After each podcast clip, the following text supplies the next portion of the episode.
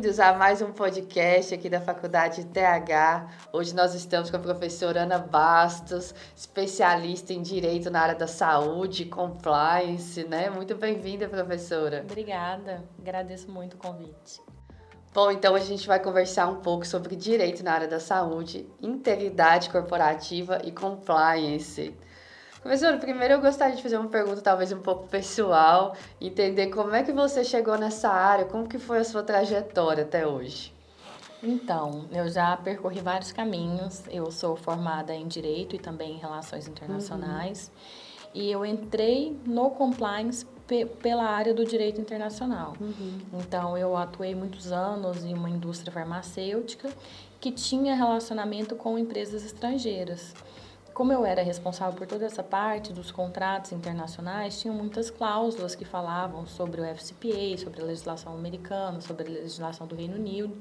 Foi quando eu comecei a ter o contato com essas legislações estrangeiras, até porque a gente ainda não tinha legislação estabelecida no Brasil. Uhum. E aí, quando veio, né, em 2013, a lei anticorrupção, em 2015, o decreto é, que regulamentou a lei anticorrupção, eu comecei a estudar muito o assunto, que eu já tinha um certo conhecimento das legislações estrangeiras, e comecei a me aprofundar nesse assunto e a começar a fazer esse trabalho de prestação de serviço, de implementação de programa de compliance nas empresas.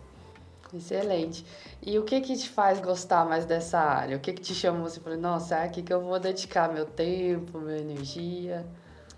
É meio subjetivo, assim. Uhum. É muito essa parte da mudança, de você conseguir ver uma mudança dentro da empresa. Uhum. Então, nem é tão relacionada à parte de direito, é mais relacionada à parte de pessoas mesmo, de você é, conversar com as pessoas e ver que muitas vezes elas agem no automático. Uhum.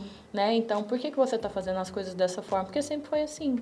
As pessoas não param para pensar, mas será que essa é a melhor forma de fazer? Será que eu posso fazer de uma forma melhor?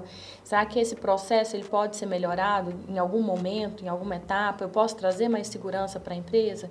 Então, quando você começa a trazer esses questionamentos, você começa a ver as pessoas crescendo, as pessoas evoluindo, é, evitando, né, prevenindo alguns problemas, algumas situações dentro das empresas, e isso é muito gratificante.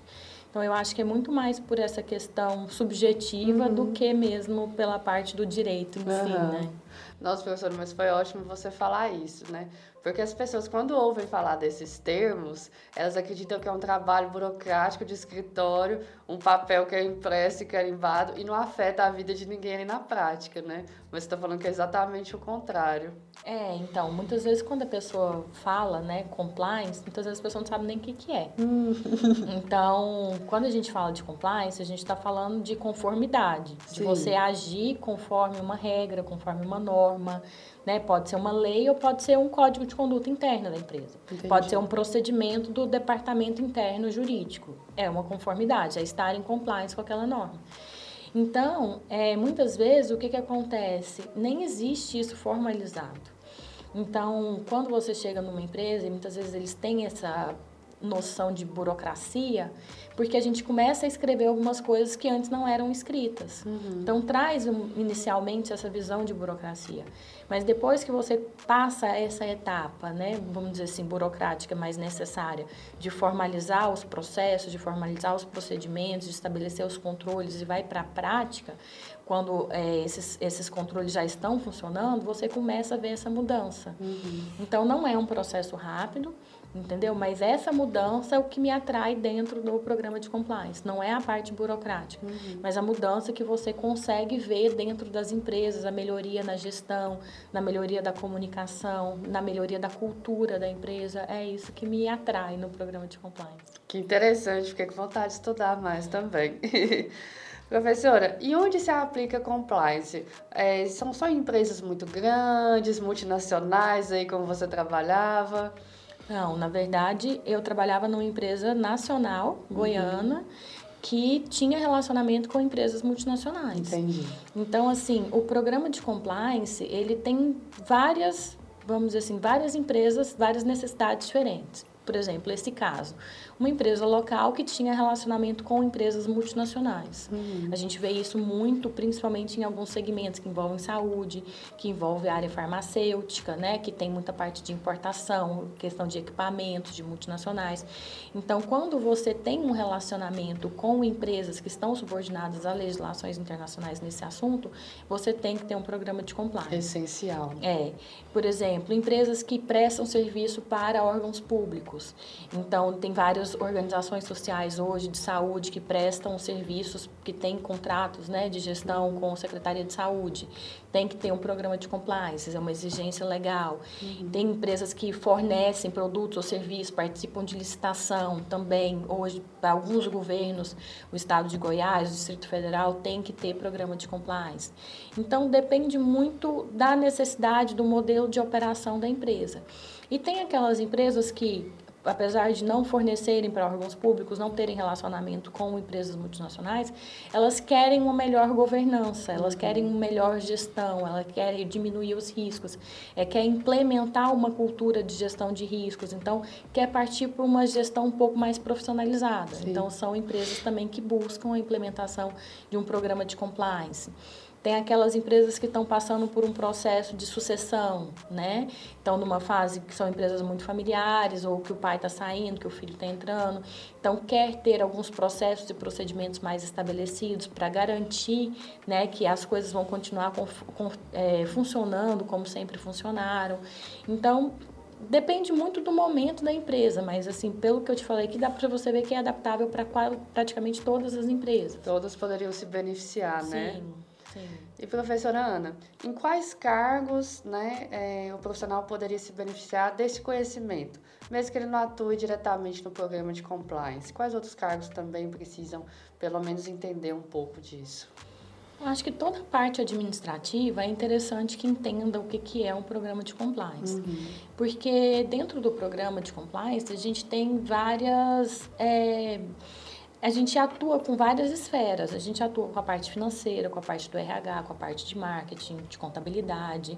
Então é importante que essas pessoas entendam o que, que é um programa de compliance, até para elas conseguirem contribuir da melhor forma possível. Uhum. Então muitas vezes as pessoas criam uma resistência porque é desconhecido. Sim. E a partir do momento quando ela conhece, que ela vê que vai até melhorar e trazer até mais segurança para ela, elas se sentem mais confortáveis em participar, em auxiliar, em contribuir com a melhoria, com a construção do programa de compliance e depois com aquela melhoria.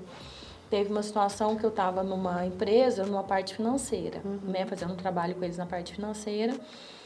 E aí tinham situações, por exemplo, chegavam três orçamentos, mas o gestor mandava fechar o mais caro. Só que não tinha assinatura, não tinha nada do uhum. gestor formalizando que aquela decisão foi dele. Então, se lá na frente fosse fazer uma auditoria ou uma fiscalização, iria verificar que não, tinha três propostas, duas mais baratas, fechou mais caro. Por que, que fechou mais caro? Vai cair em cima do financeiro. Uhum. Então, não tinha esse processo de aprovação formalizado para trazer essa segurança jurídica para esse financeiro, que a decisão não era dele, ele não tinha poder de decisão Sim. naquele momento. Então, assim, são coisas simples do dia a dia, mas que quando a gente traz para a realidade, a gente traz uma maior segurança para todos os envolvidos nesse processo. É bom para todo mundo, né? É bom para todo mundo. Professora, e para as pessoas entenderem melhor né, sobre esse assunto, você se lembra de algum case internacional, nacional, ou mesmo aqui de Goiás, Goiânia, que as pessoas possam associar, né, que envolveu compliance? Então, um, um, caso que eu gostaria de citar, que eu acho que é interessante, é do Albert Einstein, do Hospital Albert Einstein. Então, eles fizeram toda uma parte de criação de um comitê de auditoria de governança. Eles têm hoje uma, editoria, uma diretoria específica que trata sobre essa questão de compliance, de risco, de governança dentro da instituição. E eles têm um slogan que eu acho muito interessante, que é Sou Einstein, sou ético. Ah, então, isso é, de uma forma fácil, uhum. né? Eles trouxeram isso para o dia a dia, para a realidade deles. E assim, a forma de comunicação, os vídeos que eles fazem, os eventos que eles promovem, que eles estão participando, eu acho que é um case interessante para quem quiser conhecer mais sobre a questão de compliance no segmento da saúde. Que legal. Professora Ana, e as empresas da área da saúde, elas apresentam grande diferença é, nesse aspecto das outras mais empresas ou não? Na verdade, assim, quando a gente fala de compliance, a gente vai fazer uma análise do perfil da empresa do segmento que ela atua. Uhum. Por quê? Porque as legislações é, setoriais impactam. Uhum. Então, quando a gente fala de área de saúde, a gente tem uma questão muito forte de vigilância sanitária, de Anvisa, né? É, de questão de segurança, de qualidade. É. Então, são questões muito específicas que têm que ser analisadas. Então, nesse caso, é, é um ponto que a gente vai mapear dentro do diagnóstico né, inicial que é feito no programa de compliance e vão ter algumas medidas que vão ser estabelecidas para ser implementadas ao longo do programa. Mas toda, toda área tem alguma coisa específica, né? Uhum. Na saúde, a gente tem que ter uma atenção a mais, porque a gente está lidando com vidas, Sim. né?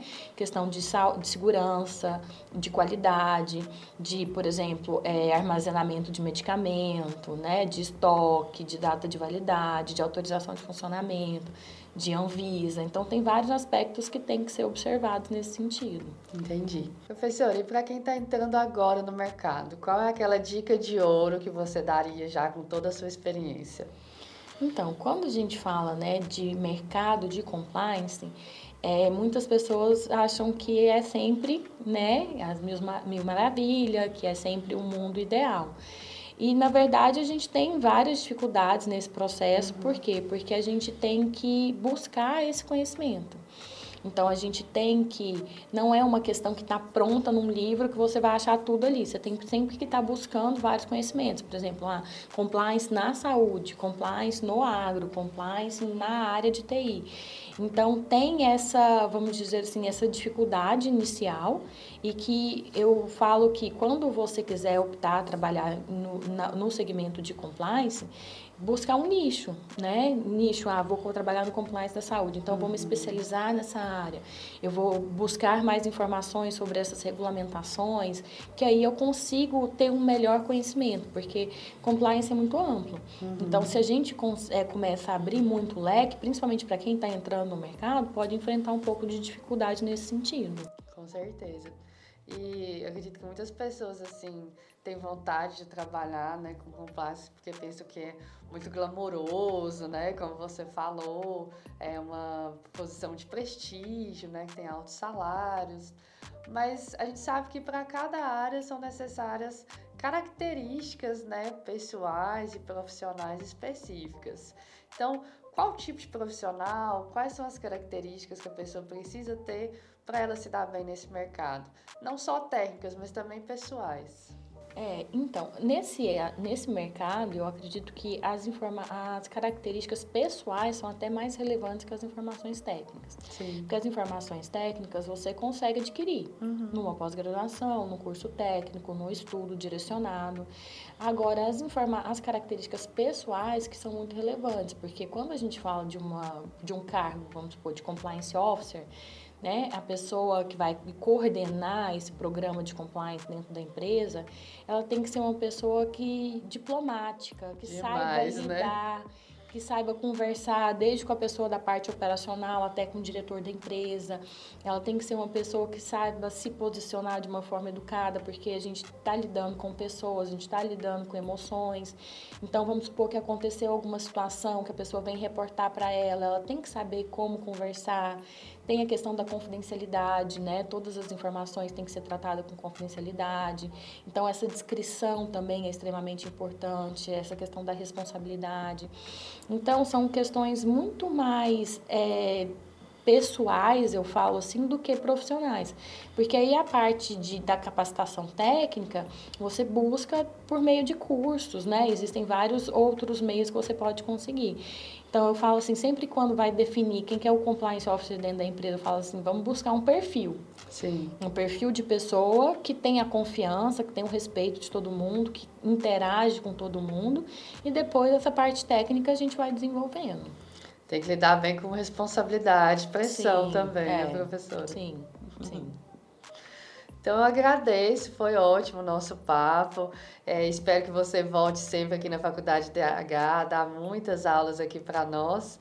E um abraço para vocês que têm assistido a gente. Até o próximo episódio. Eu que agradeço. Obrigada.